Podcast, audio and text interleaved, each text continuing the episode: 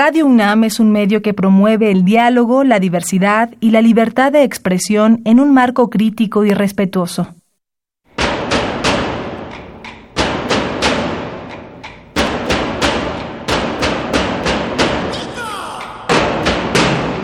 Discrepancias. Atacan a la universidad porque discrepamos. Viva la discrepancia, porque es el espíritu de la universidad.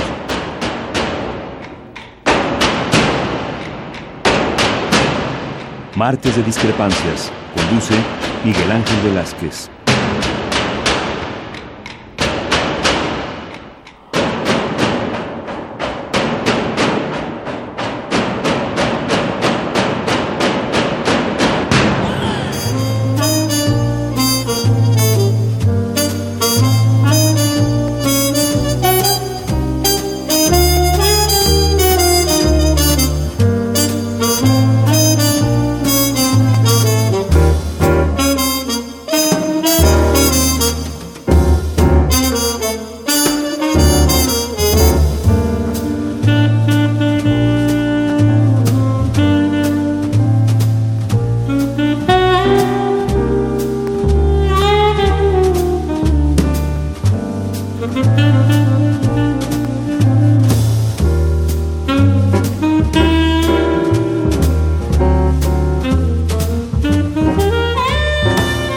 Tal? Muy buenas noches, gracias por estar con nosotros. Esto es Discrepancias, Estadio, estamos en Radio UNAM y bueno, en la cita de ustedes, la cita de ustedes con esta oportunidad que tenemos todos para reflexionar un poco sobre las cosas que pasan en nuestro entorno. Quisiera abrir de otra manera, quisiera empezar el programa diciéndoles a ustedes otra cosa, pero pero siempre hay un momento de desgracia desde hace rato. El enfrentarnos al, pasado inmediato, a lo que significaron 18 años de gobierno neoliberal, cuando menos los últimos en los que estuvo en campaña Andrés Manuel, 30 en lo que va de ese periodo, del periodo neoliberal, han significado muchas cosas.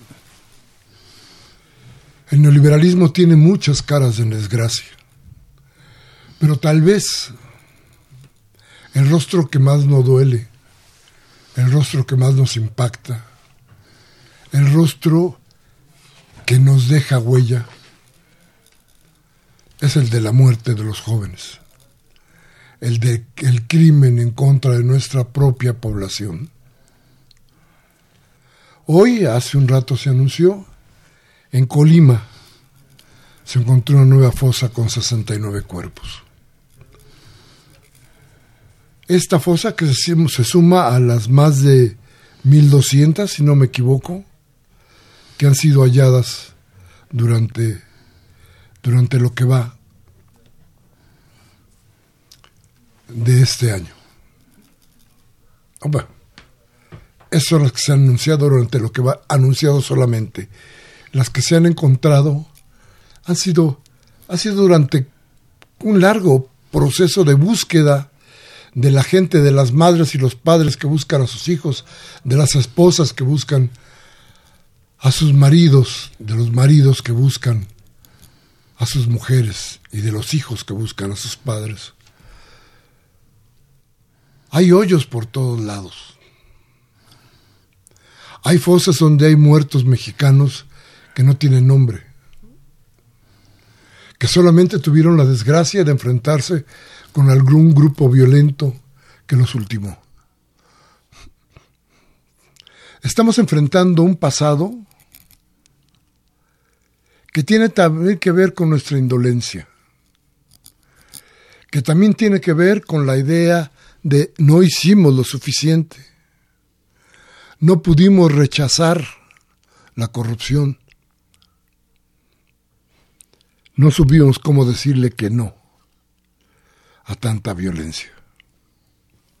Desde luego, y aquí lo dijimos muchas veces, cuando la ilegitimidad llega desde la presidencia de la República, cuando el permiso para delinquir estaba en los pinos, todo lo demás podía estar podrido.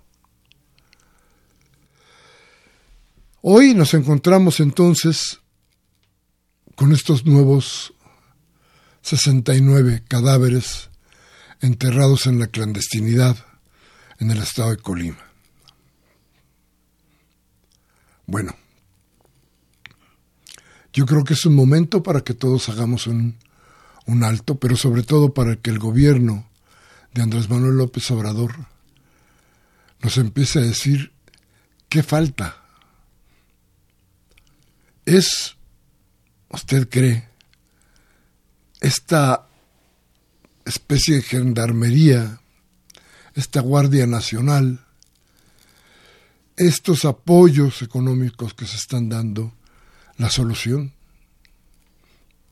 No hay mayor proyecto. Bueno, vamos a platicar aquí hoy de muchas otras cosas. Vamos a platicar aquí de cómo va la cuarta transformación. Vamos a platicar aquí de, de cómo tenemos que mantener la esperanza para poder enfrentar un pasado que nos habla solamente de corrupción y de muerte. Entonces, buenas, muy buenas noches tengan ustedes. Vamos a empezar nuestro programa. Teléfonos el 55 36 8989 y el ADA sin costo 01800 50 52 688. Vamos al corte y regresamos con nuestro invitado y la profundidad de nuestro programa. Vamos al corte.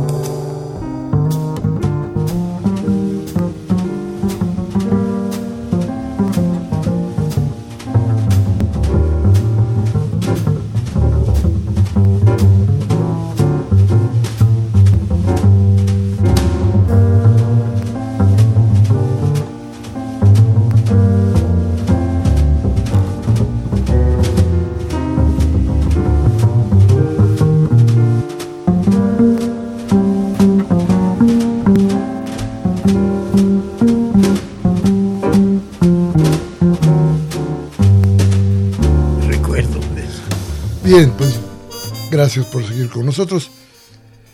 Déjeme presentar a nuestro invitado. Hoy tenemos con nosotros a un luchador de mucho tiempo, a un hombre que tiene más que otra bandera, ondeando siempre, siempre, siempre, siempre la idea de la justicia.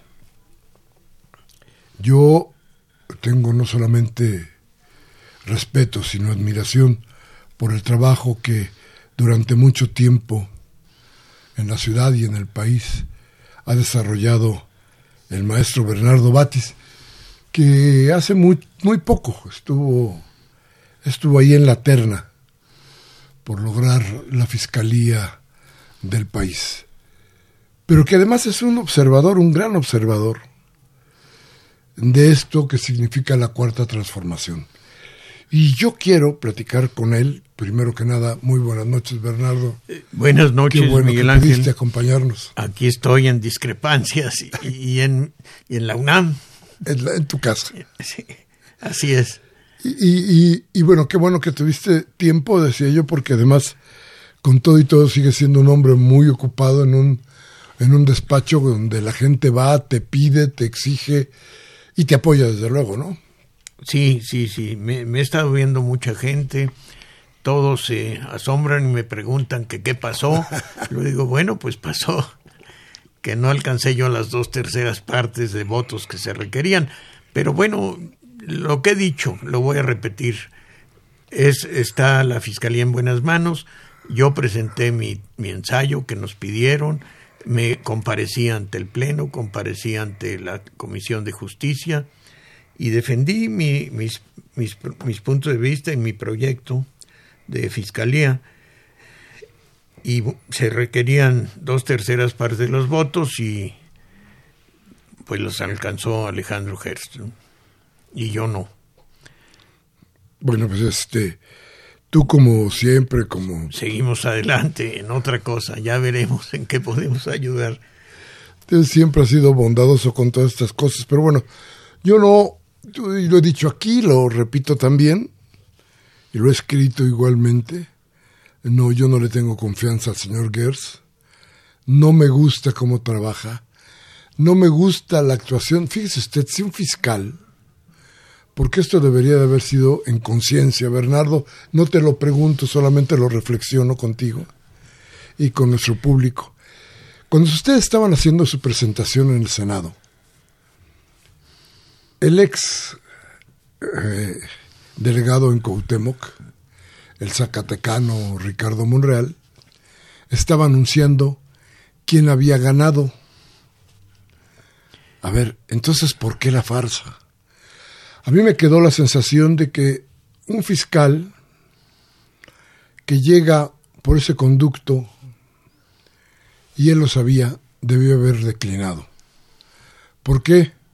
Porque como yo hay muchos, muchísimos, que no tenemos confianza en lo que pueda hacer el señor Gers después de llegar de una manera, yo no sé si eh, con el voto consciente de la gente, pero sí estoy seguro que me dejó a mí, cuando menos la actuación de Ricardo Monreal, el, el sabor de la trampa, el sabor otra vez, otra vez de esas cosas que supuestamente no deberían estar pasando en la cuarta transformación. Así es que, cuando menos, en el nombramiento de la Fiscalía, ojalá le vaya bien porque nos vaya a ir bien a todos nosotros, cuando menos ahí, ahí huele mal, huele a podrido. Pero no te decía, no, lo, no te lo preguntaba y no te quiero meter en asuntos que no convienen ahora, pero platícanos, ¿cómo ves la cuarta transformación? Pues, eh, Miguel Ángel, yo, yo he luchado por esta transformación toda mi vida. Inicialmente eh, en, el Partido de Acción Nacional, cuando, como dice un amigo de Nuevo León, cuando era, cuando era decente, él dice, Herminio Gómez, dice, nosotros militamos en el PAN cuando era decente. Yo milité en el PAN, eh, busqué la democracia, busqué la justicia social y después cuando el PAN eh, pactó con Salinas y se incorporó al sistema y nació el, el PRIAN, pues ya no un grupo, como tú sabes, nos salimos del PAN, el Foro Democrático, y pues me invitaron a participar en el primero con el ingeniero Cárdenas en su, en su candidatura, fui diputado externo del PRD y ya seguí mi carrera en este mundo de, de la izquierda, de, del centro izquierda, que fue primero el PRD y luego actualmente es Morena.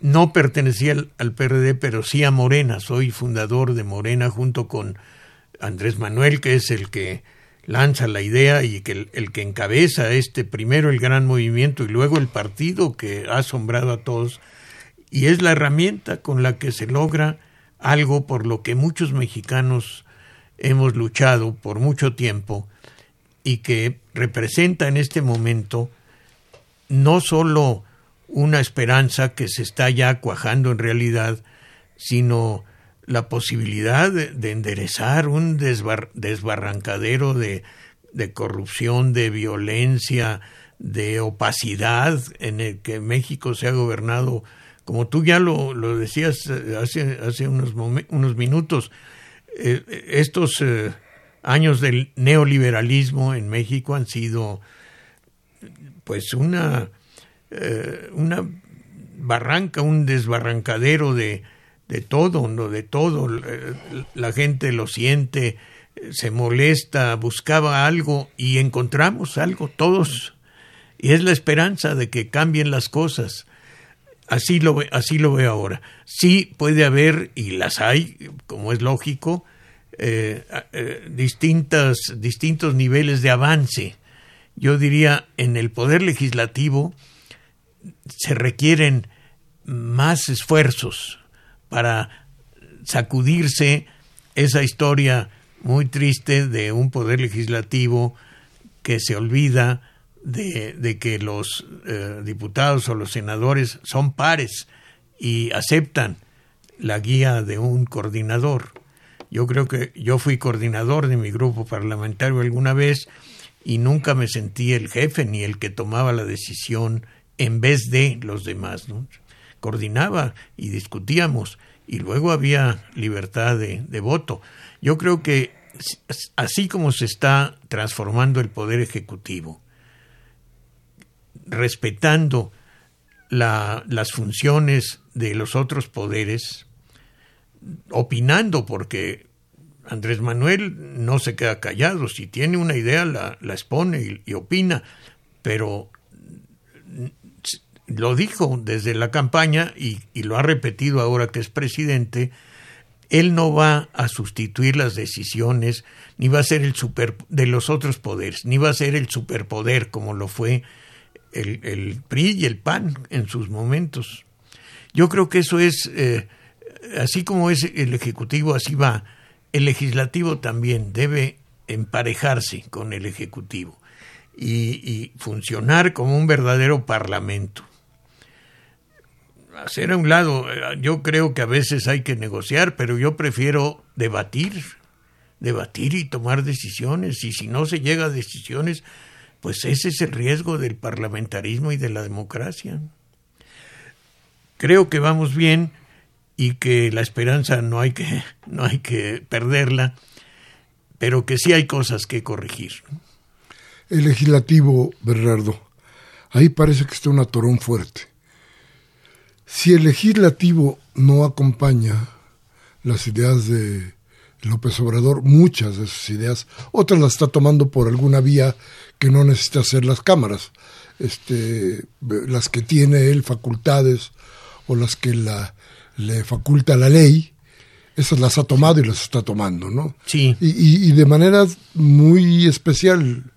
Hoy veíamos cómo acusa, o ayer veíamos cómo acusa a quienes estuvieron lucrando con el gas en, en, con el gas y con los puestos que ofrecían los señores del dinero para poder tener información sobre los gasoductos y otras cosas en México. Y creo que la condena, la condena pública, es otro tipo de sanción en contra de quienes hicieron estas cosas. No se ha ido más para allá, pero la condena pública ya está. Esas, esas las toma Andrés desde la mañana. Pero eh, hay otras. Hay otras.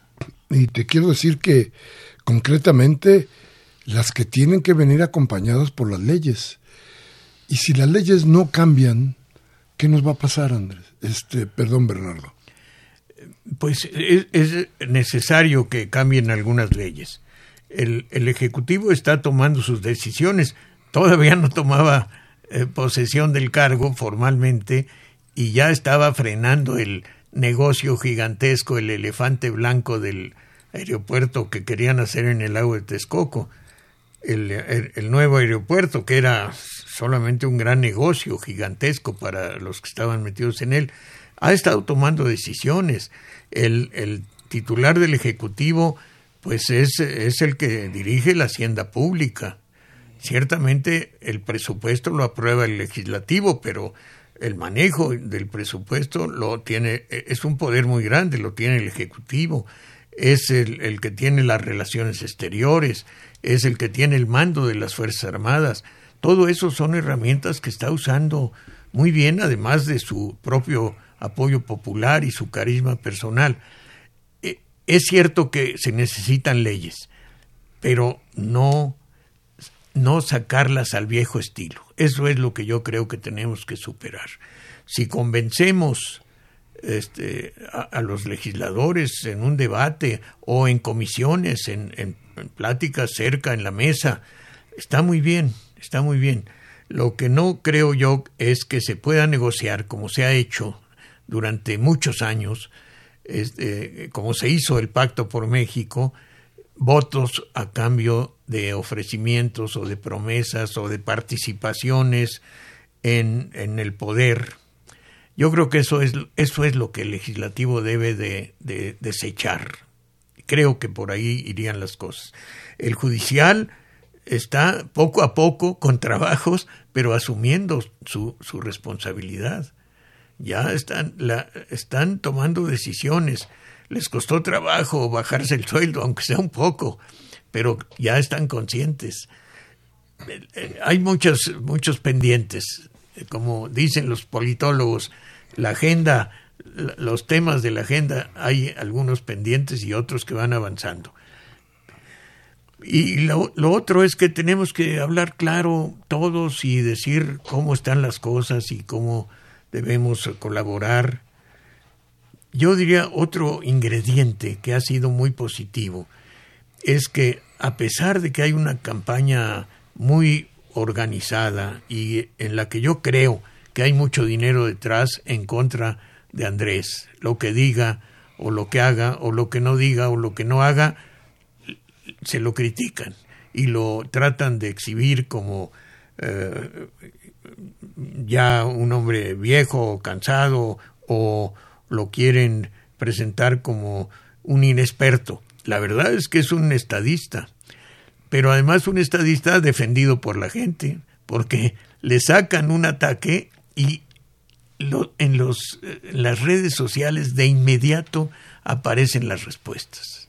El debate es entre un ataque organizado y una defensa espontánea de la gente. Esa es la impresión que yo tengo. Y va ganando la gente. Sí, y bastante, ¿no? Veía una encuesta con el 88% de aprobación. Sí, pues sí. Es, simplemente increíble. Y, y, cosas ingeniosísimas. Por ejemplo, e, empezaron algunos malquerientes de él a decir, a decir López, a decirle López, sin decir Obrador, sin decir su nombre de pila. Y, este, y inmediatamente alguien se le ocurrió, dice, Martínez apoya a López, Godínez apoya a López. Y, y, en unos días esa respuesta se, se hizo viral, como se dice ahora en las redes. Y fue alguien espontáneo que sacó eso. Sí, es cierto, es, la gente está pendiente incluso de esos ataques para salir en la defensa de lo único que le significa una esperanza de cambio. Todo lo demás ya se probó y todo lo demás ya se cayó y todo lo demás no sirvió.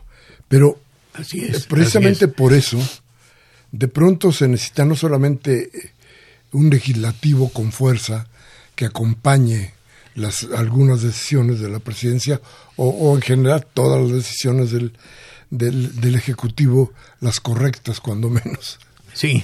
A ver, y se necesita un partido.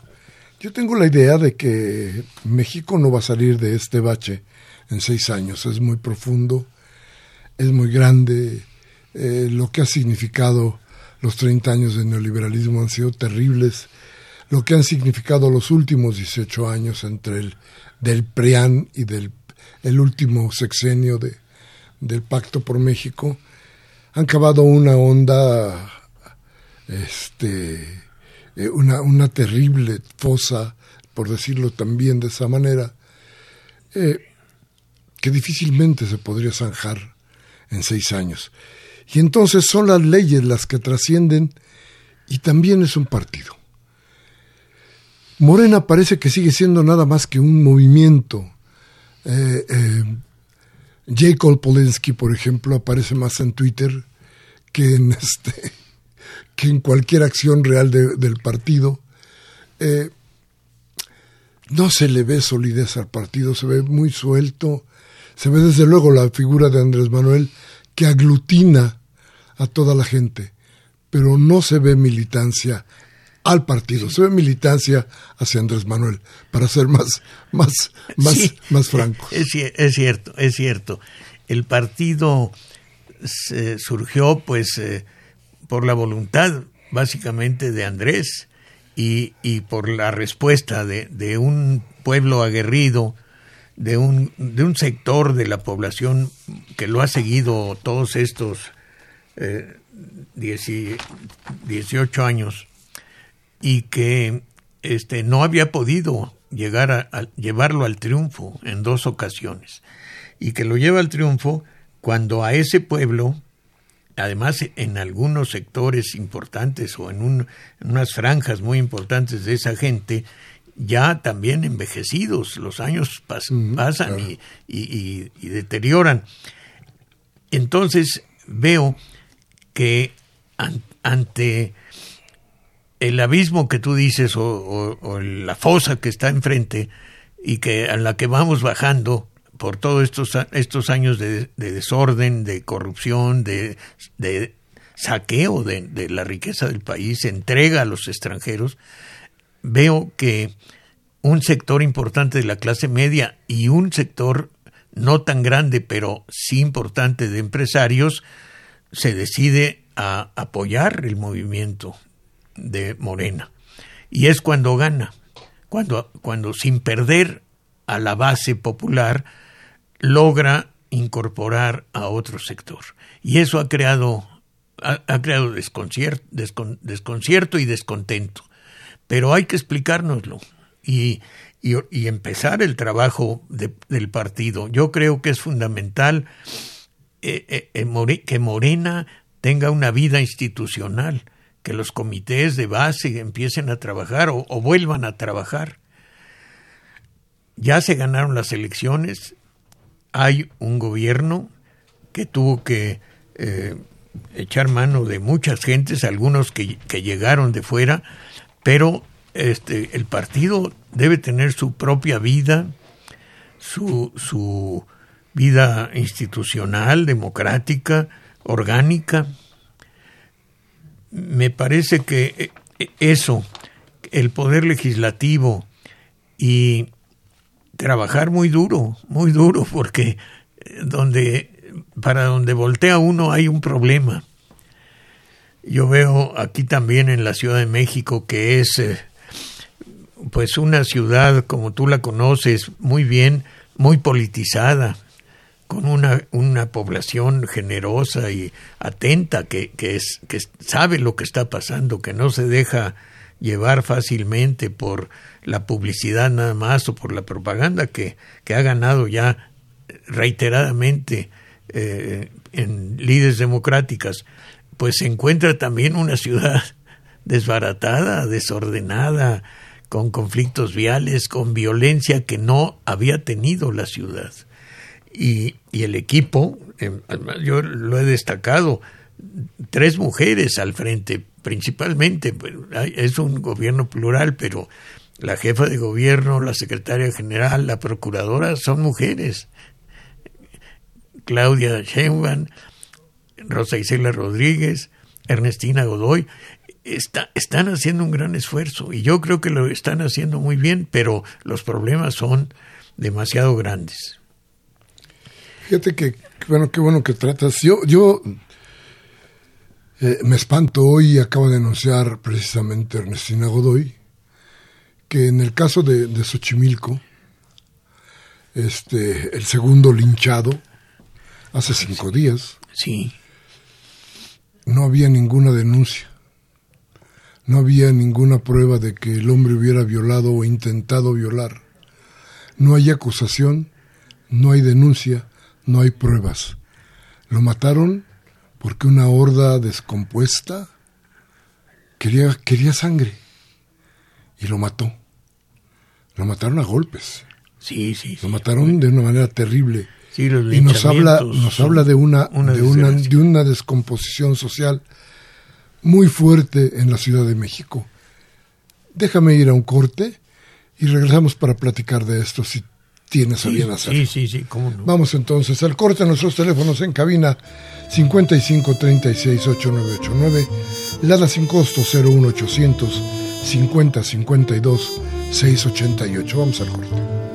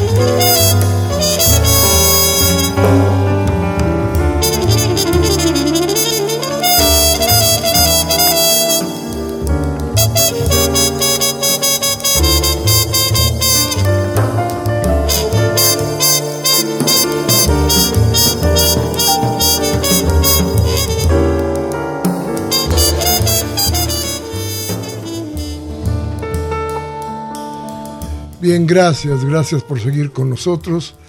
Déjeme darle una vez más nuestros números telefónicos, el 5536-8989 y el LADA sin costo 01800 5052 688. Llámenos, participe con nosotros en nuestra charla de estos martes y acuérdese que lo más importante de este programa, desde luego, es la voz de ustedes. Así es que, bueno, platicaba con el maestro Batis. Maestro Batis, que además de haber sido procurador en la Ciudad de México, además de haber sido, desde luego, constituyente en la Ciudad de México, cosa que nos da idea muy clara de hasta dónde eh, puede el maestro Batis conocer la realidad de la ciudad. Yo le preguntaba cómo veía lo que sucedió en Xochimilco. Y vamos, la Ciudad de México no digamos que es una ciudad que no haya tenido linchamientos. Hay una historia ya larga sobre el asunto. Maestro. El linchamiento es eh, una acción bárbara, sin duda, estrujante. ¿no? debiera haberlo y las causas son diversas, son sociológicas y, y eh, se pueden explicar, aunque no justificar. Nunca, nunca un linchamiento se puede justificar pero por una parte es la desconfianza en la autoridad y luego la esa ley que Gabriel Tard este, estudió y explicó tanto, la ley de la imitación, lo que hace algo del grupo lo hacen los demás y si alguien grita ese fue, todos creen que ese fue y, y no se sabe.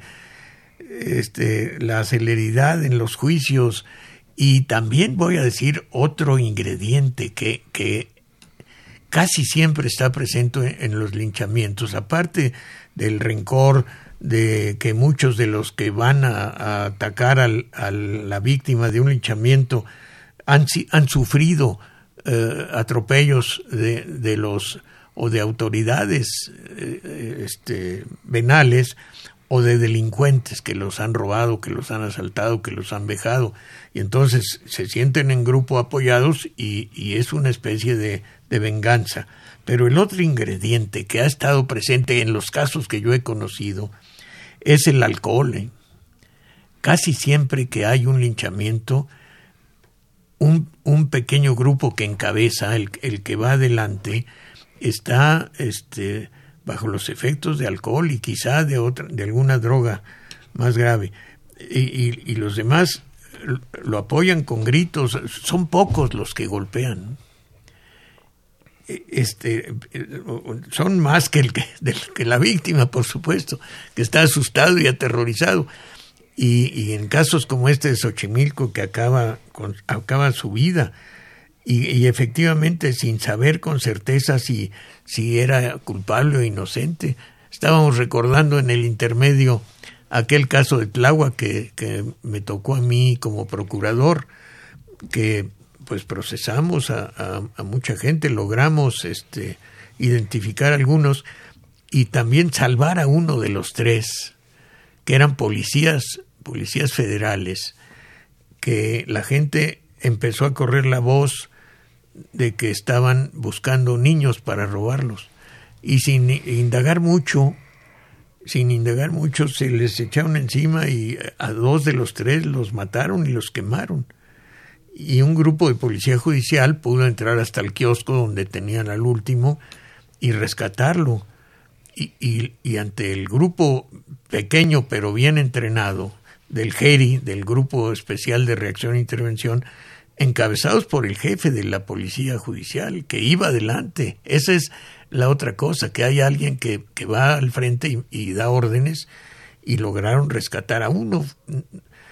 Salvó un poco, digamos, el, el desastre que fue ese linchamiento, porque la policía preventiva no pudo llegar hasta, hasta el lugar. Se quedaron a dos o tres cuadras, a doscientos metros, porque es un laberinto por ahí. Y, y había alcohol y esas, ese seguimiento ciego a, los que gritan y que van adelante. No todos los que están en el, en el grupo vociferando son autores materiales, pero son, sí son instigadores. es un fenómeno que hay que, que, hay que combatir. ¿no? Sí, terrible. Fíjate que, pero yo creo que son muchas cosas. Hay un vacío. A ver, esto, esto que, que hemos visto es Tláhuac y Xochimilco principalmente. No se ha presentado que yo me acuerde en otra parte de la ciudad. Ha habido intentos en Gustavo Madero, algún intento por ahí en algún otro lado, pero en Milpalta algún intento, algún intento. Este, pero pero es esta parte, esta parte que parece la parte olvidada de la Ciudad de México. La parte donde no se quiere hacer mucho, la parte donde pues donde se acaba la ciudad. Sí, y que tiene una tradición muy antigua, son pueblos algunos anteriores a, la Gran Tenochtitlán y con una cultura prehispánica muy arraigada y la ciudad crece y les va este, cercando, asfixiando sus comunidades y sienten en el extraño a un enemigo. Yo creo que es eh, cultura, cultura, eh, educación y también justicia, que cuando les cometan actos arbitrarios, que, ha sido frecuente, la, la justicia formal tenga una respuesta, que se sientan protegidos por, por, la, por el Estado de Derecho. Pero si, si la desconfianza es total, pues ellos se hacen justicia por su propia mano y por supuesto no es justicia, es más bien venganza. Sí, desde luego que sí. Fíjate que, a ver, en los gobiernos de izquierda, no voy a hablar del último. Eh, los gobiernos de izquierda hasta Marcelo Ebrard no pudieron llegar hasta allá. Parece que algo, algo sucedió, que allá no llegó el desarrollo, allá no llegaron muchas cosas de pronto nos, enteramos que en Xochimilco ya se empezaron a construir una bola de edificios, sí, pero no hay ni drenaje, no, no hay muchas otras cosas más, porque son pueblos, insisto, muy olvidados. Y después de seis años del último gobierno, ahora sí lo digo porque quería separarlos, quería separar los gobiernos de, de Cuauhtémoc, de Andrés Manuel y de Marcelo con el gobierno de Miguel Ángel Mancera, porque creo que este último gobierno desató, desató mucha, mucha desconfianza, mucha ira, eh, mucho resentimiento hacia la autoridad. No lo siento esto así. Y esto es el resultado. Esto que sucede ahí es el resultado de ese resentimiento, de ese sentirse olvidados. Pues eh, yo sí coincido contigo. Yo creo que este último gobierno que que fue el, que encabezó el ahora senador Miguel Ángel Mancera, pues no, fue un gobierno que se ocupara de, problemas eh, eh, de seguridad, de problemas de una, buena este, estructura de servicios urbanos, de eh, resolver los problemas de una urbe que crece todos los días. hubieron muchos negocios, parecía que todo lo que eh, se eh, emprendía tenía atrás un signo de pesos. Yo creo que esa, esa fue la, el signo de ese gobierno y, dejó muchas cicatrices. Yo recuerdo en, mi, en mis colonias, yo vivo en Benito Juárez, y empezaron a poner el gas natural, dejando unas cicatrices larguísimas en todas las calles, mal, mal arregladas, mal acomodadas, y la gente se opuso y la autoridad engañaba, citaban a, mesas de, de eh, negociación y les daban largas y mientras seguían las obras hasta que la gente se decidía y no quitaba sus autos por donde iban a pasar los ductos y se empeñaba y, y no solo hablaba sino que tenía que por vías de hecho detener ese, ese proceso. Pero qué era qué había atrás pues un monopolio a lo mejor es muy buen sistema el gas, el gas por, por tubería, pero también significa un monopolio. Hay lugares, yo conozco el caso de alguna, algunos eh, municipios de Nuevo León, en donde cuando los convencieron, se los daban más baratos y al poco tiempo cuando ya no había otro, otro quien les surtiera, les cobraban hasta los tornillos que les ponían a las a los tubos que se descomponían y aquí la gente se opuso y se opusieron a los parquímetros en muchos lugares en, en, en San Pedro de los Pinos, en la colonia tabacalera no han dejado que se pongan los parquímetros porque sienten que es un atropello, que es un negocio atrás. Las fotomultas fueron eso. El fenómeno de las grúas, por ejemplo, es de pronto aparecieron muchas grúas muy flamantes que llegaban rapidísimo con un, un empleado que manejaba y un policía que cuidaba y, y se llevaban los autos, aunque no estuvieran estorbando mucho, porque tenían cuotas y tenían que llevarlas. Y así como aparecieron, un día desaparecieron. Ya no volvieron a aparecer esas grúas. La gente se queda intrigada, desconfiada.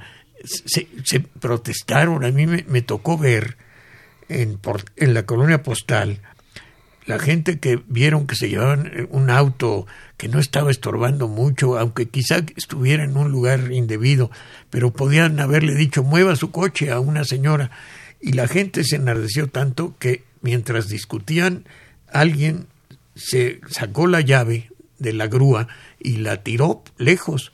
Y entonces el, ya tuvieron que olvidarse del auto que se querían llevar. Pero la gente tiene que reaccionar y las autoridades no, no se percataban de que estaban cometiendo un atropello que a la larga, entre eso y otras muchas cosas, les costó que sus votos quedaran hasta abajo. Sí, eso es real. Esta ciudad se, se las cobra. Sí. Y, y, a veces de mala manera como Y a veces, lamentablemente, con, con violencia. Trabajo fuerte el de las tres mujeres para la Ciudad de México. Sí. Eh, ¿Cómo sí. lo sientes? Yo lo siento con mucha eh, este, co cooperación eh, y con mucho entusiasmo.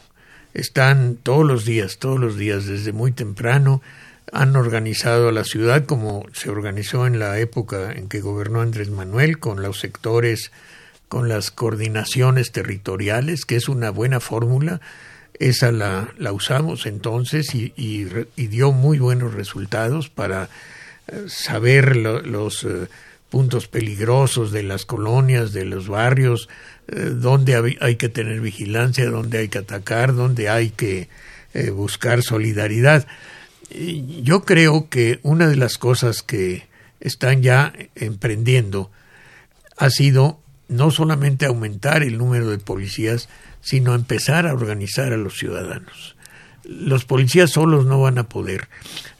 Si los ciudadanos se, se unen, no por manzana, porque ni se conocen los de una calle y los de atrás, pero sí por cuadra, que son una especie de comunidad sociológica, se conocen, se, se comunican, se apoyan. Puede, puede ser una, un, una colaboración fundamental para las autoridades, no para que ellos se enfrenten a los, a los delincuentes que se han soltado por toda la ciudad, sino para que ellos se acompañen en la denuncia, en el señalamiento, que ir a las agencias del Ministerio Público, pues yo lo, los, los, lo sé porque fui procurador, es aterroriza más a veces que, que, que ser asaltados les da miedo, les llegan a un lugar hostil. Hicimos un esfuerzo entonces de, ella, de que le llamamos de calidad y calidez para recibir a la gente con, eh, con alguna sonrisa cuando menos y creo que eso es una de las cosas que están haciendo ahora.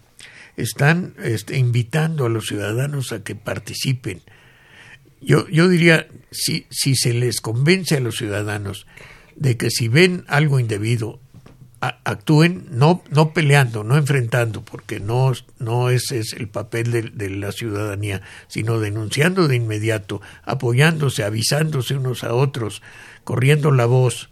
Y luego si uno de ellos tiene que ir a la agencia del Ministerio Público a testificar o a rendir su declaración porque fue víctima de un asalto, de, una, de un atropello, de algo, que los vecinos lo acompañen, que se sienta el que, va, el que tiene que ir, que se sienta apoyado. Y, otro este, ingrediente de, tejido social que debe estar presente es la escuela. Ahí las mamás se reúnen todos los días a la entrada y a la salida de los niños, saben lo que pasa, se conocen. buenas escuelas, bien dirigidas, con lo necesario para que funcionen como escuela, primarias o secundarias, también pueden eh, este, reforzar el tejido social. No hay que olvidar eh, esa parte. La, escuela es un centro comunitario donde la gente sabe lo que pasa, donde se cuentan las cosas. Y si, si hay una buena dirección, si alguien está al frente con inteligencia y con sensibilidad, también se, se, apoya mucho a, lo que, a lo que se requiere para que la sociedad funcione como tal y no seamos entes aislados que ni sabemos quién es el vecino, ni sabemos quién vive enfrente, y allá ellos y cada quien por, para su santo. Correcto, eso es parte de la, de la, de la triste historia de, nuestro, de nuestra ciudad. Bien, se nos está terminando el programa. Vamos a ir a un corte, vamos a regresar con las llamadas de usted y le vamos a pedir al maestro Batis que cierre nuestro programa con una idea exactamente sobre esta, la cuarta transformación. Vamos al corte y regresamos.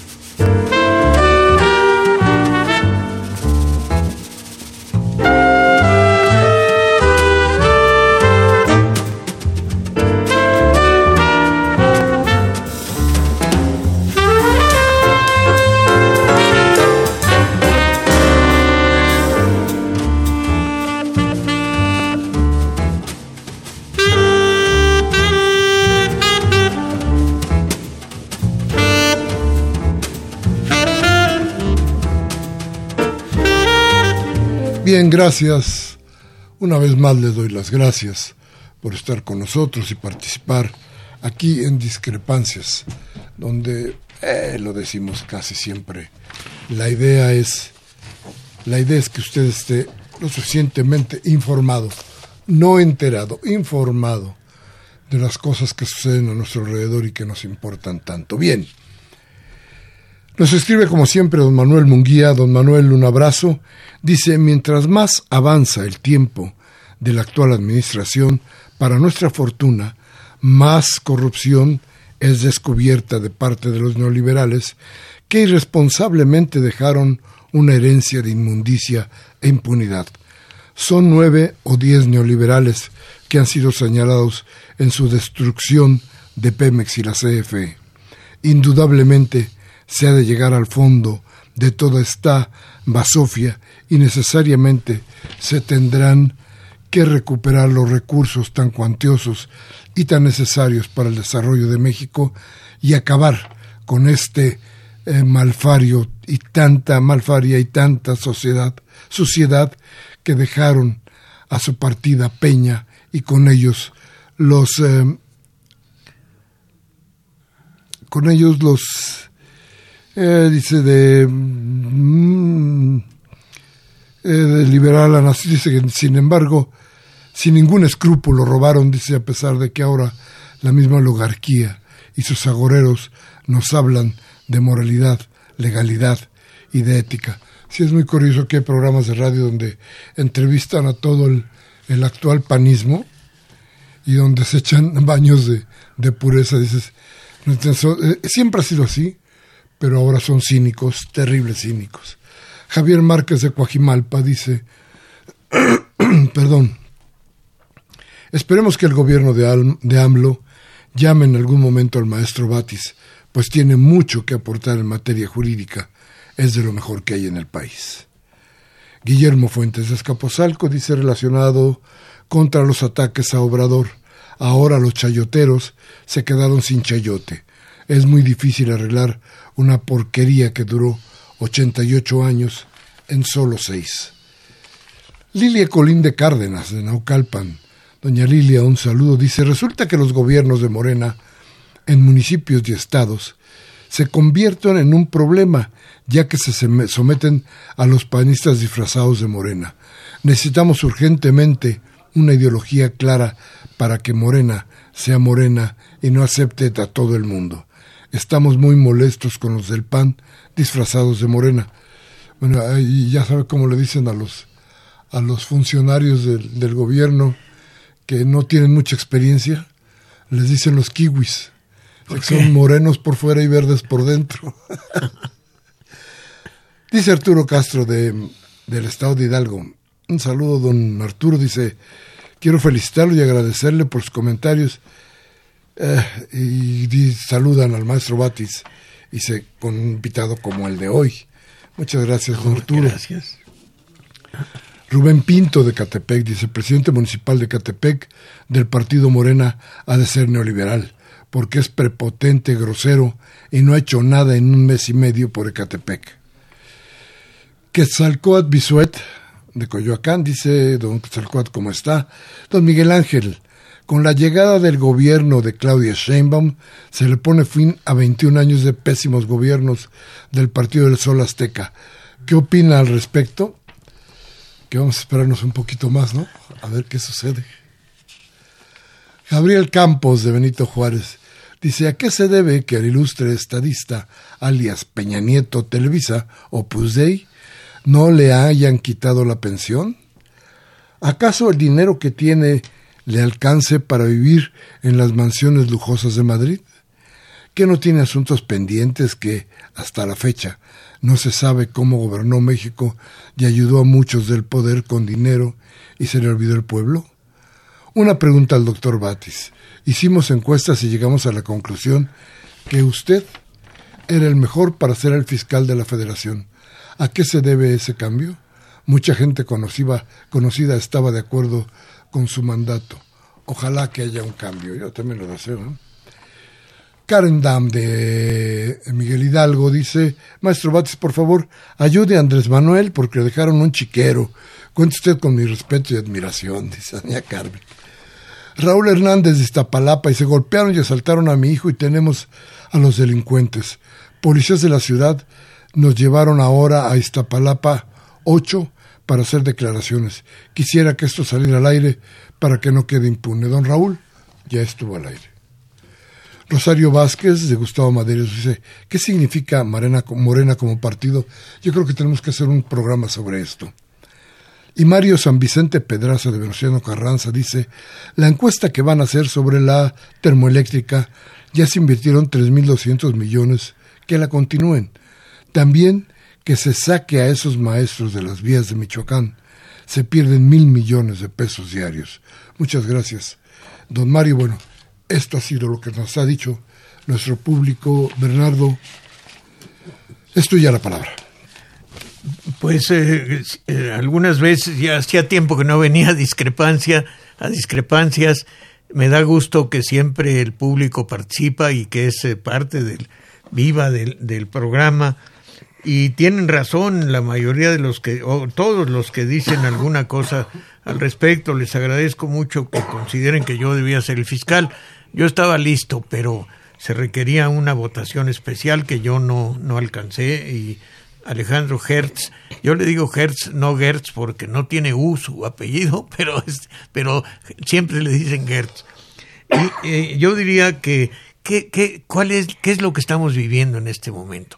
Lo que mantuvo vivo al movimiento Morena y mantiene vivo al partido todavía como está funcionando ahora con deficiencias, con deficiencias de organización, es la esperanza de, de la lucha por 18 años primero. Todavía era nada más un movimiento, ni se llamaba Morena al inicio. Esa esperanza es la que no hay que perder. Es la que nos va a dar eh, ánimo y eh, aliento para seguir adelante.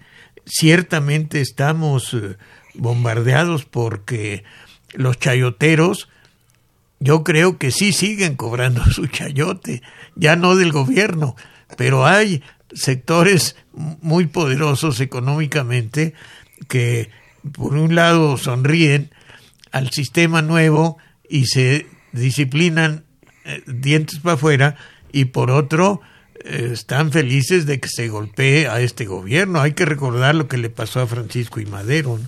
La esperanza no hay que perderla. Estamos en un cambio muy importante, histórico.